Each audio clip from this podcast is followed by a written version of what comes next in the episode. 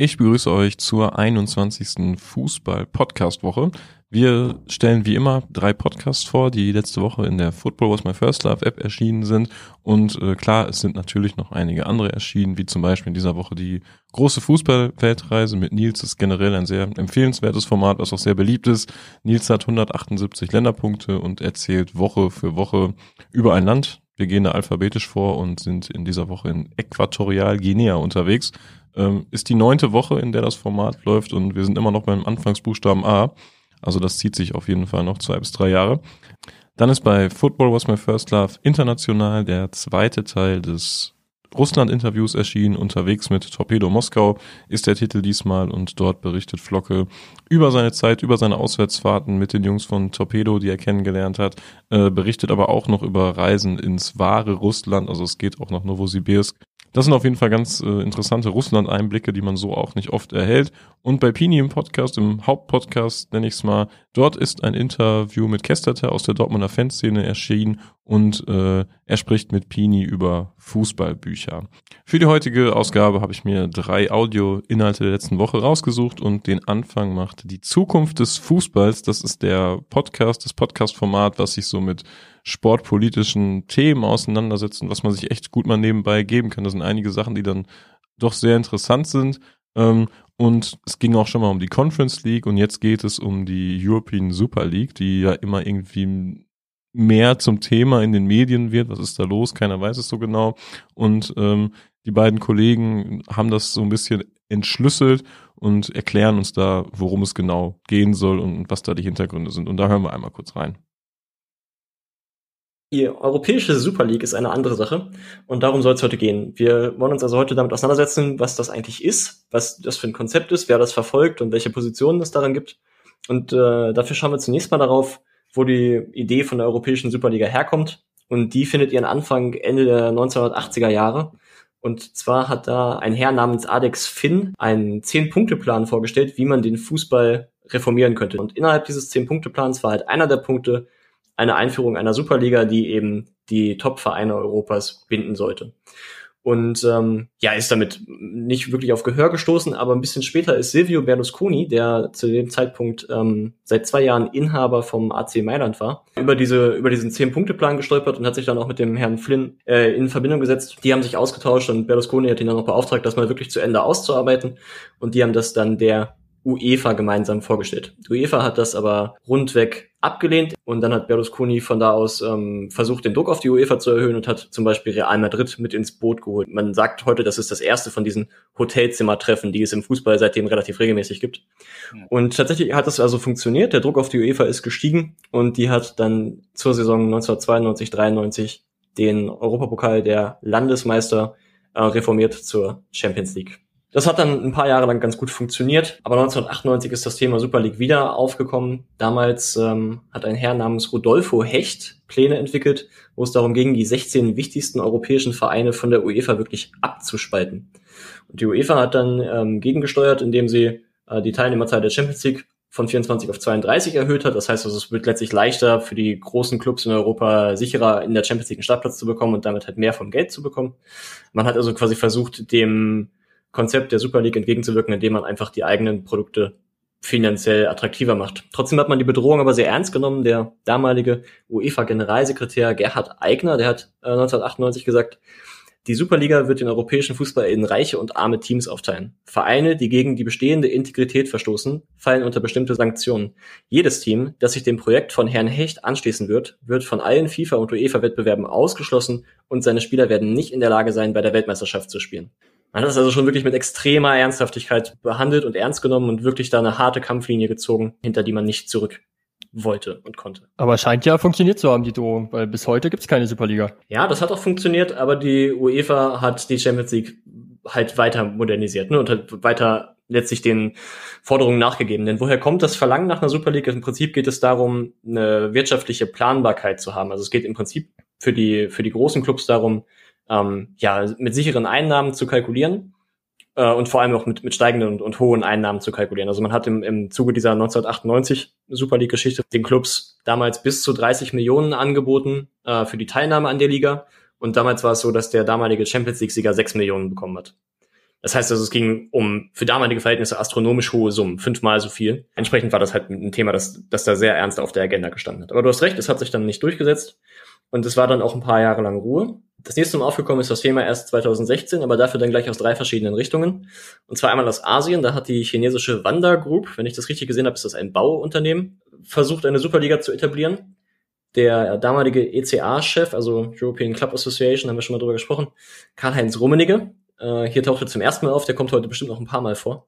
Ja, Haro, vielleicht kurz für dich. Wir haben sozusagen den Rummenigge der Woche, weil Karl-Heinz Rummenigge gefühlt zu jedem Fußballthema auf der Welt schon mal äh, sich meinungsstark geäußert hat. Also der Mann ist wirklich, auf den ist Verlass. genau. Genau, es gibt viele meinungsstarke Funktionäre im Fußball, aber Rummenigge hat wirklich zu allem was gesagt. manchmal, manchmal ist das gut, manchmal nicht. Ja, das ja. ist auch hier so, genau. so, der hat damals gesagt, dass man sich ähm, mit dem Thema beschäftigen müsse. Und aus Amerika gab es den Vorstoß von dem US-Milliardär Ross, der sich mit englischen Clubs zusammengesetzt hat und ähm, versucht hat, ja, eine europäische Super League zu integrieren oder zu implementieren.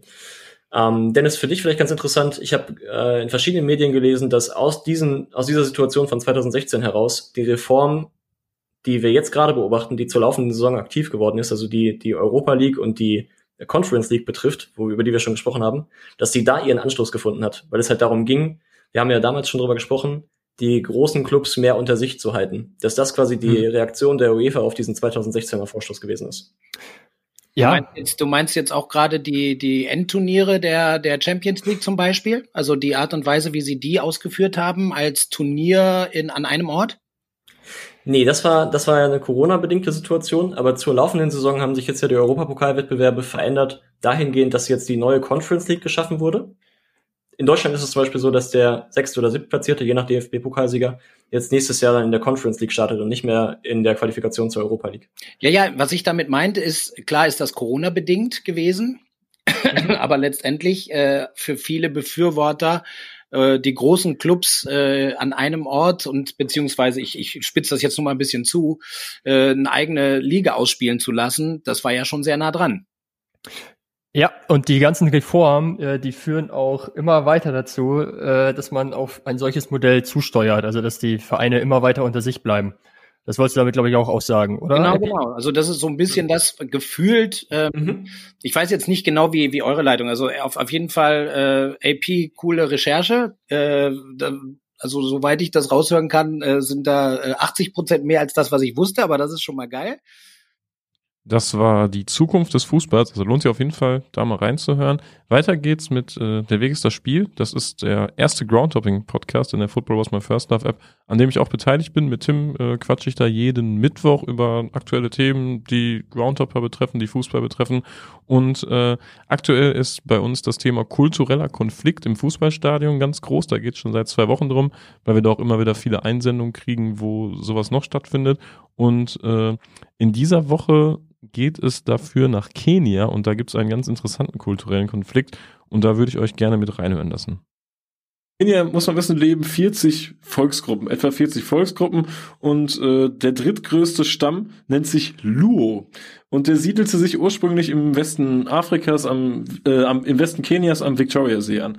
Und viele leben aber aufgrund der Arbeit im Großraum Nairobi. Klar, ist die Hauptstadt, gibt wahrscheinlich am meisten Arbeit, ist wahrscheinlich ein bisschen siffig. Ich war selbst noch nicht da, aber so, so ist sehr wuselig und äh, da kannst du dann irgendwo arbeiten und mega wenig Geld verdienen. So stelle ich mir das ungefähr vor. Ähm, dann ist der zweitgrößte Stamm, das sind die Luya. Und äh, Wie hieß der erste nochmal? Luo. Wir sprechen ah, über Luo und Luyas und ja, sind. In, in Kenia immer noch unterwegs. Und ähm, ja, das ist der zweitgrößte Stamm und beide Stämme haben natürlich auch Fußball gespielt. Die haben ihre Fußballvereine gegründet und haben Fußball gespielt und sie haben darüber, haben sie sich gemessen, wer denn jetzt, äh, wer der bessere Stamm ist, weil das durch so ein Fußballspiel so ein bisschen skalierbar ist, weißt du? Bist du, gewinnst du 2-1, bist du der bessere Stamm, sportlich der bessere ja. Stamm oder wie, wie man das auch immer sagen will. Ne? Du, ich verstehe auf jeden Fall äh, da das äh, Konkurrenzdenken und äh, um die Fußballkräfte so ein bisschen zu bündeln, haben die dann äh, alle Luja-Vereine zusammengepackt, fusioniert und haben den Abu Luja FC gegründet. Und der Verein war fortan erfolgreich und das hat die Luos wiederum bewegt, auch ihren, auch ihre Kräfte zu bündeln und äh, zu fusionieren. Und letztendlich wurde daraus der Gormaya FC. Ich weiß nicht genau, was das bedeutet, aber es bedeutete in erster Linie Erfolg. Das haben die Lujas auch wieder gesehen. Die haben wiederum nochmal alle Vereine geschluckt, weil das ist ja dann so eine Spirale, die sich immer weiter äh, gedreht hat. Und letztendlich. Ja, und in ganz, in ganz Kenia gibt es nur noch zwei Vereine. Die, die beiden erfolgreichsten Vereine äh, sind tatsächlich der, der Verein der Lujas und der Verein der Luos. Der Luo-Verein Gor Mahia FC hat 19 Meistertitel geholt und die AFC Leopards, das ist der Luja-Verein, der hat 12 Meistertitel geholt. Also die konkurrieren sehr stark. Äh, und die konkurrieren nicht nur sportlich, sondern pflegen auch äh, grundunterschiedliche Bräuche. Die sprechen verschiedene Sprachen. Und die Luo sind zum Beispiel einer der wenigen Stämme, äh, bei denen die Beschneidung von Jungen und Mädchen nicht nur nicht zur Kultur gehört. Also es ist sehr selten, weil die Jungs werden ja alle beschnitten und äh, bei den Mädchen, da, da gibt's ja auch so fürchterliche Dokus, was da alles los ist. Ähm, und das gehört dann nicht zur Kultur. Und das ist aber ganz wichtig in, in dieser, generell in der Kultur, dass, dass Männer beschnitten werden. Und die Luo-Männer, die unbeschnitten sind, die eine Vorhaut haben, lieber Tim, äh, die werden extrem verspottet deshalb. Weil Männer mit Vorhaut werden nicht als echte Männer angesehen. Und es war zum Beispiel ein Riesenthema in Kenia, äh, dass ein Präsidentschaftskandidat äh, eine Vorhaut hatte, weißt du? Das musst du, das musst du dir mal reinziehen. Das war ein ganz großes Thema. Äh, deswegen, der Verein ohne Vorhaut gegen den Verein mit Vorhaut und äh, das Vorhaut-Derby. Ja, und da kannst du mal gucken, äh, wer, wer da wo vorhaut, nämlich bei YouTube, wenn man eingibt, ähm, ähm, wie heißen die Vereine? Ich hab's schon wieder vergessen. Wenn man eingibt äh, AFC Leopards gegen äh, Gor Mahia FC, da sind mehrere Videos und da ist ein Video, es geht auch ein bisschen länger. Da ist das ganze Spiel drin. Und ich habe es mir heute angeguckt nochmal, ab Minute 76, 77, da fängt es da im Stadion an zu scheppern, Tim. Das musst du dir unbedingt angucken gleich. Das, das, das ist so, das ist so dermaßen großartig. Da gibt's Jagdszenen, aber nicht nur, dass hier 30 Leute wen jagen oder so, da, da rennen auf einmal 5000 Leute weg und solche Geschichten. Es ist ein Gewusel hoch 10 bei dem Spiel. Äh, es knallt 10 Minuten lang, bis dann erstmal die Bullen kommen. Dann hörst du nur Schüsse und dann äh, weißt du, okay, die haben Tränengasgranaten geschossen, weil auf einmal fängt der Schiri an zu heulen, die Spieler sitzen da an und reiben sich die Augen, da muss das Spiel unterbrochen werden. Und das kann man sich alles bei YouTube angucken, weil das passiert auf der Gegend gerade und auf dem Platz wird in aller Seelenruhe Fußball gespielt, während sich die, die Fans auf der Gegenseite da gegenseitig jagen. Gerade es gibt das großartige Jagdszenen, äh, muss man sich unbedingt angucken. Gorma hier, FC gegen äh, die AFC Leopards, also wenn man mal eine Kenia-Reise plant, vielleicht ist das wirklich das Spiel, was man sich dringend angucken sollte, weil das Stadion war auch komplett voll. Äh, es war wirklich sehr, sehr. Das war ein kurzer Ritt nach Kenia. Äh, hat man wahrscheinlich auch nicht so auf dem Schirm, dieses Brisanzspiel dieser beiden Völkerstämme. Ähm, weiter geht's mit dem Podcast-Format Was macht eigentlich? Und ähm, das bezieht sich auf die Karriere ehemaliger Fußballprofis nach ihrer Fußballkarriere. Der Podcast ist noch relativ neu in der Football Was My First Love App und äh, ich würde sagen, wir hören einfach mal rein. Steile Karrieren, harte Niederlagen. Doch was kommt danach? Erfahrt es hierbei. Was macht eigentlich? Dem Fußballpodcast, der die Karriere nach der Karriere beleuchtet.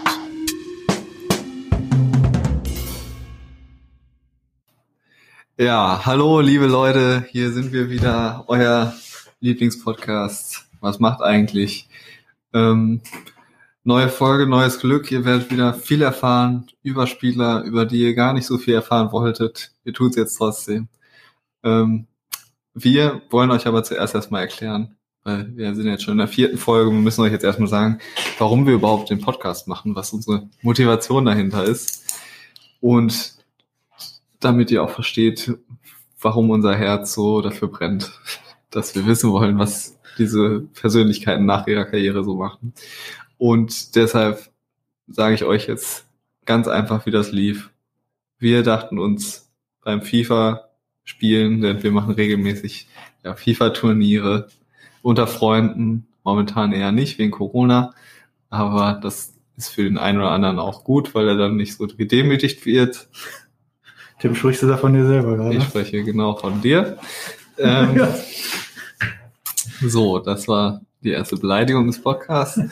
Aber da, da spielen wir halt immer ältere FIFA-Spiele und nicht jetzt das Neueste. Ich glaube, das Neueste, was wir gespielt haben, ist 2015, weil ich das hab. Aber sonst ist es auch mal FIFA 10, FIFA 2006 oder 2007 haben wir bei dir in Detmold. Ja, sechs haben wir mal gespielt, genau. Und da laufen einem ja immer wieder Spieler über den Weg, wo man sich denkt, was machen diese Leute eigentlich jetzt so? Gibt's die noch? Und, Gibt's die und noch dann, so? dann googelt man auch öfter einfach mal so, wenn man einen Namen entdeckt, sag mal, den gibt's, das, den gab's ja auch, was macht der? Und ja, dann sind wir dann auf einen Flügelflitzer gekommen, der damals für Aufsehen gesorgt hat. Wir sagen jetzt nicht den Namen, denn vielleicht taucht er noch in einer weiteren Folge auf. Ähm, und dieser Flügelflitzer hat Erstaunliches im Kulinarischen für sich entdeckt und ist jetzt richtig guter Gastronom geworden. Und dann dachten wir uns, das ist ziemlich interessant eigentlich, was die Leute jetzt so machen, weil man erwartet ja jetzt nicht unbedingt, dass Fußballer begnadete Gastronomen sind, die nur noch tolle Google-Bewertungen bekommen. Und ja, deshalb haben wir uns dann gedacht, im Sommer kam von Marcello die Anfrage, ob wir nicht mal einen Podcast machen wollen. Anfrage. Die Anfrage an, An, mich. an dann Tims Management. an Und, Management und das hat es dann an mich weitergeleitet und ich habe gesagt, erstmal nicht. das muss ich mir überlegen. das muss ich mir aber jetzt genau überlegen. Und ja, dann haben wir erst uns gedacht, auf jeden Fall was mit nicht hochklassigen Fußball. Ähm, du hast, glaube ich, hast du das sofort gesagt, dass wir uns mit Spielern ich beschäftigen? glaube ja, das war schon immer der Hintergedanke. Ich war da erst nicht so äh, überzeugt von. Nein, es ging halt darum, du hast, glaube ich, direkt gesagt, dass wir Interviews führen und so. ja, dass und man das- zu groß anfängt. Ja. Genau, das ist halt das Problem gewesen, weil ich glaube nicht, dass ich so begnadete Fußballer mit einem Podcast auseinandersetzen wollen, der zwei Hörer hat. Äh, da muss man vielleicht schon eine Basis haben, um dann wirklich auch mal gehört zu werden von, also Das war die Vorstellung der beiden Kollegen von Was macht eigentlich? Und da lohnt sich auf jeden Fall mal reinzuhören, denn nicht jeder Spieler wird nach seiner Karriere Torwarttrainer oder Sky-Experte und da kommen natürlich einige ganz kuriose Geschichten ans Licht. Das war die Fußball-Podcast-Woche. Danke fürs Zuhören. Schaut mal in der App vorbei und äh, auch sonntags immer ganz interessant. Da kommen immer die neuen Folgen vom Profcast und heiße Kurven, treue Typen. Viel Spaß, bis nächste Woche.